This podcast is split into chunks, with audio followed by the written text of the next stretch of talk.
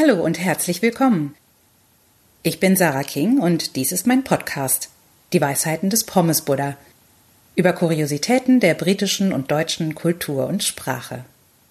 Schön, dass ihr dabei seid. In der heutigen Folge geht's um Geisterfahrer. Gibt's die eigentlich auch in England? Und wie heißen die da? Wenn ihr das herausfinden wollt, seid ihr hier und heute genau richtig.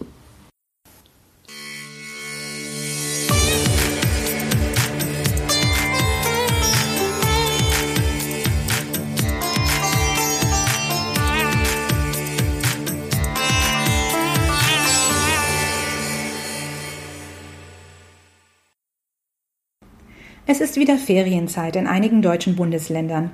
Und gerade mit Kindern ist das Auto wegen seines Stauraums für Kuscheltier und Kinderwagen oft Reisemittel der Wahl. Achtung, Geisterfahrer auf der A, heißt es da so manches Mal im Verkehrsfunk. Aber was heißt Geisterfahrer auf Englisch? Ein Geisterfahrer oder auch Falschfahrer is someone driving on the wrong side of the road. There's no word for it because it rarely ever happens in England, so mein englischer Ehemann. In einschlägigen Wörterbüchern und Online-Enzyklopädien findet man als US-amerikanische Entsprechung oft Ghost Driver, wobei sich im Urban Dictionary dafür an zweiter Stelle die meines Erachtens für englische Muttersprachler eher einleuchtende fliegende Holländer-Variante findet, nämlich der Fall, dass aufgrund der mangelnden Körpergröße des Kraftfahrers der Eindruck eines führerlosen Fahrzeugs entsteht.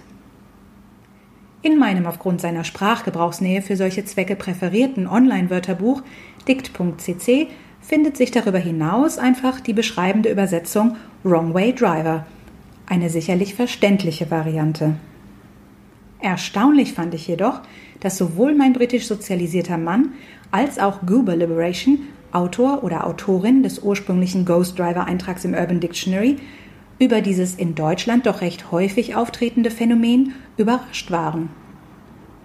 In England wurde im Sommer einer Meldung über einen älteren, demenzkranken Herrn, der auf der falschen Seite des Motorway fuhr, erheblicher Raum in den überregionalen Nachrichten, unter anderem auf der BBC-Webseite gewidmet.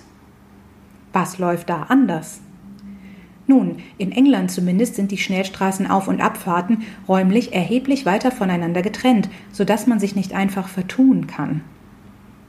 Auch sind die Straßen oft mit wesentlich deutlicheren und auch im Dunkeln weitaus besser zu erkennenden Markierungen versehen. Hier der Hinweis auf die neue BBC-Serie The Motorway auf BBC Two. Da gibt es hier noch viel zu tun, Herr Dobrindt, denn hier kann jeder Horst falsch auffahren. Hä? Wer ist Horst? Dazu nächste Woche mehr.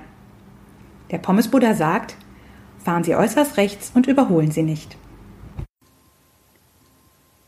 Das war's für heute. Vielen Dank fürs Zuhören. Diesen Text findet ihr auch auf meiner Webseite www.pommesbuddha.com. Wenn euch der Podcast gefallen hat, würde ich mich freuen, wenn ihr ihn abonniert. Auf bald, eure Sarah King.